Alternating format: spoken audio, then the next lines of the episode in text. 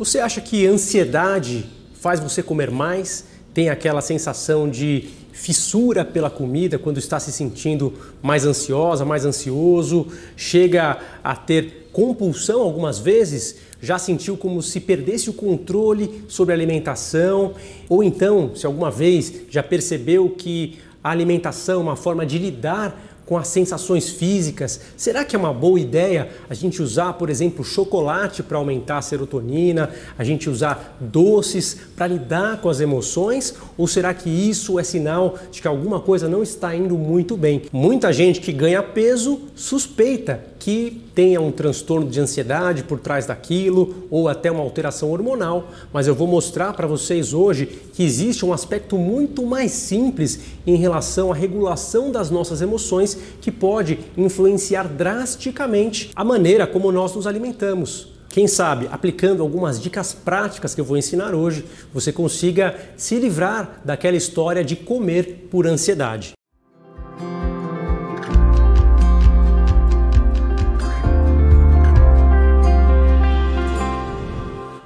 Sou o Dr. Bruno Machado, sou médico pela USP. Esse é o meu canal. Se você não está seguindo, comece a seguir agora.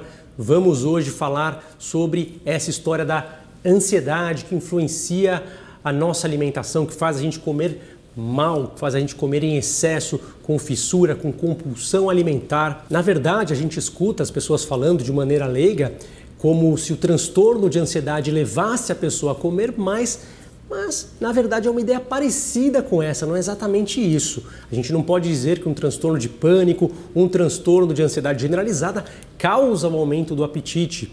Na verdade, por vezes esses transtornos podem até tirar o apetite. No entanto, o que tende a influenciar a nossa alimentação é a maneira como nós linkamos a alimentação a nossas emoções, o nosso comportamento de juntar as duas coisas e aí sim, nesses momentos de maior ansiedade, a gente começa a reagir comendo mais, comendo de uma maneira impulsiva, compulsiva muitas vezes, ligando o piloto automático. Sabe aquela história de ter uma válvula de escape no dia a dia? Ah, eu tenho um chocolatinho, eu tenho um suquinho aqui que eu uso como uma válvula de escape quando eu estou no trabalho, quando eu estou estressado, estressada, enfim.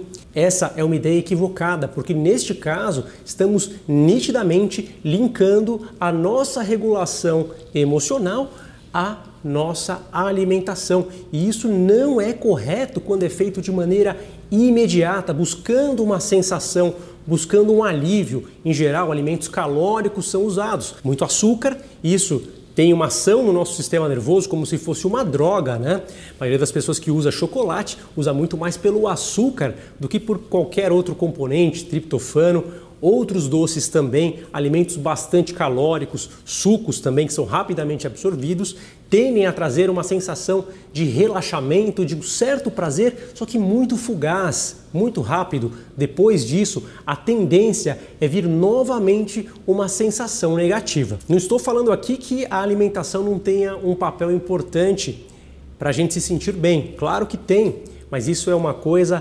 planejada, arquitetada muitas vezes construída junto com o nutricionista, por exemplo, mas sem dúvida alguma, quando se torna um processo reativo e imediato de busca de sensação, existe um descompasso que precisa ser modificado. Agora, como que a gente vai lidar com isso? Primeiramente, a gente tem que aprender a reconhecer todo o ciclo vicioso que está por trás desse comportamento. Normalmente, isso tem um lugar e uma circunstância em que se manifesta. Normalmente as pessoas estão resolvendo problemas, estão trabalhando ou estão resolvendo problemas familiares, lidando com coisas que trazem desprazer, que trazem frustração e que começam a trazer pensamentos de fracasso, de que as coisas não vão dar certo, de que não tem capacidade, de que deveria estar fazendo outra coisa, que não queria fazer aquilo ali. Enfim, a gente começa a pensar uma série de coisas e simultaneamente sentir muitas vezes tristeza, cansaço, indisposição, a gente fica com tensão muscular muitas vezes, com irritabilidade.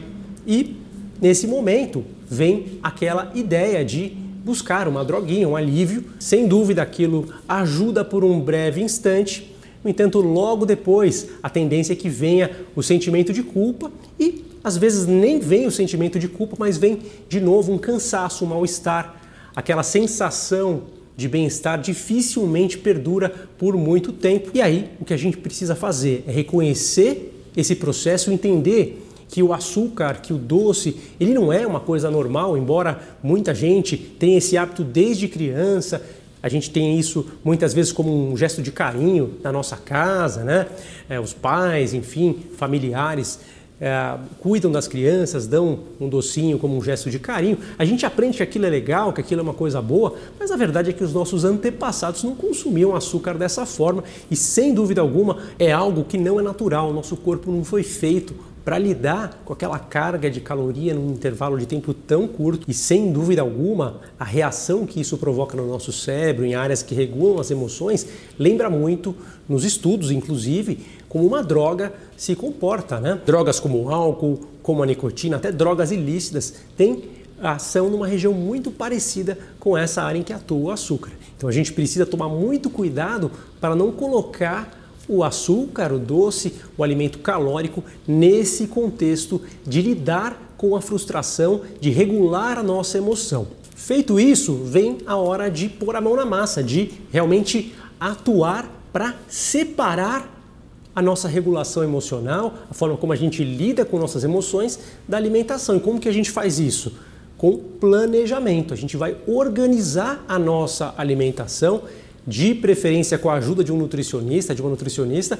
Vamos colocar alguém para nos ajudar, se possível, senão a gente mesmo vai cuidar disso, claro, vai fazer escolhas inteligentes na hora de comprar, na hora de ter o alimento disponível, ter os horários, enfim, ninguém tem que passar fome, jamais, a ideia não é essa.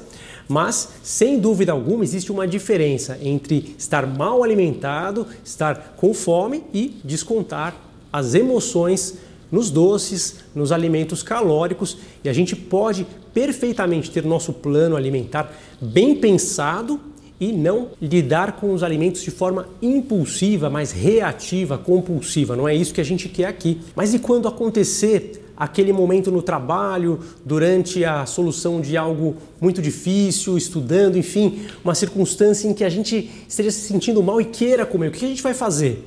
Ora, a gente vai aprender a colocar outras situações no lugar. A gente vai lidar com essas emoções de uma outra forma. Por exemplo, fazendo uma caminhada, vai conversar com alguém, se possível, vai se distrair um pouco, quem sabe 15 minutinhos relaxando, vendo, por exemplo, um filminho no celular, sem deixar passar o tempo para você não procrastinar, mas com certeza é mais saudável você fazer uma pausa do que comer alguma coisa que vai inclusive te trazer uma ação negativa, né, em relação ao seu organismo. Então, sem dúvida alguma, uma simples pausa para ver um filminho no celular é mais interessante e pode te ajudar a relaxar do que simplesmente comer alguma coisa que vai te trazer culpa, que vai te trazer mal-estar. Uma outra maneira de abordar essa sensação é mudando a nossa atividade, né? Por vezes a gente tem várias tarefas no nosso dia e a gente está muito estressado porque a gente não consegue terminar uma. A gente pode ir fazer alguma coisa diferente. Por exemplo, a gente está lendo alguma coisa, a gente pode fazer alguma coisa manual, a gente pode fazer uma coisa que a gente tenha que caminhar e resolver um problema que a gente vai andar um pouquinho. Enfim, a a alternância de tarefas ajuda a gente a lidar com essas emoções. Evidentemente que você pode usar essa emoção, esse sentimento para identificar a hora de mudar essa tarefa. Muita gente não consegue perceber uh, o corpo dando o recado, a nossa mente avisando, olha, eu estou ficando frustrado, estou ficando cansado, esse cansaço eu tenho que mudar, eu tenho que me cuidar, fazer alguma coisa diferente. Tem gente que entende esse sinal como, opa, preciso de açúcar. Você tem que usar isso a seu favor, não contra você. As emoções estão aí para ajudar a gente, não para nos prejudicar. Mas e quando a gente fica na dúvida se a gente está com fome ou se a gente está irritado, é, irritada, enfim, se você está se sentindo com tensão, com nervosismo, e imagina que isso pode ser um pouquinho de fome. O que, que a gente faz? Vai comer ou não vai comer? Aí nós temos uma ótima oportunidade para fazer aquilo que a gente chama de mindful eating. E para o Mindful Eating a gente não usa comida calórica, a gente vai ter que levar na bolsa, enfim, ou ter em casa, onde a gente estiver, alimentos que são um pouquinho mais complexos quanto à textura e quanto ao nosso olfato também. Né? Eles têm mais odor, é menos açúcar, é, mais cheiro e mais o contato com a língua, com a boca. Né? É assim que a gente faz o mindful eating. Então, você ter uma maçã, você perceber a textura, você observá-la atentamente, você ter uma experiência de sentir o cheiro, de sentir o gosto, calmamente observando como você mastiga. Esse processo, por si só, vai te ajudar a lidar com a fome e vai te trazer relaxamento e vai impedir que você vá por esse caminho da compulsividade. Também pode fazer isso com alimentos como nozes, amêndoas, enfim, outros alimentos saudáveis, outras frutas podem ser também escolhidas. Né? A gente recomenda, em geral, alimentos que tenham bastante fibra ou também as castanhas, né? o pessoal chama de nuts também, uh, enfim, castanha do Pará, né? Tem aí castanha de caju, o que você preferir, o que você gostar mais para que você utilize nesses momentos como um mindful eating. Né? O mindful eating é uma forma de mindfulness. Quem quer aprender mindfulness, inclusive com um módulo específico para desenvolver o mindful eating, pode baixar o aplicativo WeMind, o aplicativo eh, no qual eu sou um dos autores e com certeza é um guia prático muito interessante para a gente desenvolver essa prática que ajuda bastante. Depois do Mindful Eating, né, a gente tem que perceber, ainda como um ato de mindfulness, como que a nossa emoção está sendo modificada. Depois da gente comer, a gente vai perceber a nossa sensação, sempre voltar um pouquinho da nossa percepção sobre a maneira como nossas emoções foram influenciadas. A gente nunca vai arrancar as emoções ou vai mandá-las embora, mas a gente vai influenciá-las a serem transformadas. E quando a gente percebe que a gente consegue com as nossas ações influenciar, a gente começa a se sentir motivado, ter gratificação por essa realização, a gente se sente melhor, a gente se sente no controle da nossa vida. Por exemplo, pessoas que têm compulsão alimentar, né, até mesmo quadros mais graves, como bulimia, vivenciam descontrole. Quando a gente estimula a nossa percepção, por exemplo, com o mindfulness, a gente evolui muito e isso nos dá sensação de controle. Dessa forma, a gente acaba não tendo uma conduta reativa, não só eh, em relação a alimentos, mas em várias outras áreas da nossa vida. Vou ficando por aqui. Se você gosta do conteúdo, não deixe de seguir o canal, curte, compartilha com seus amigos, amigas, enfim. É um prazer ter vocês aqui. Um abraço, tchau, tchau.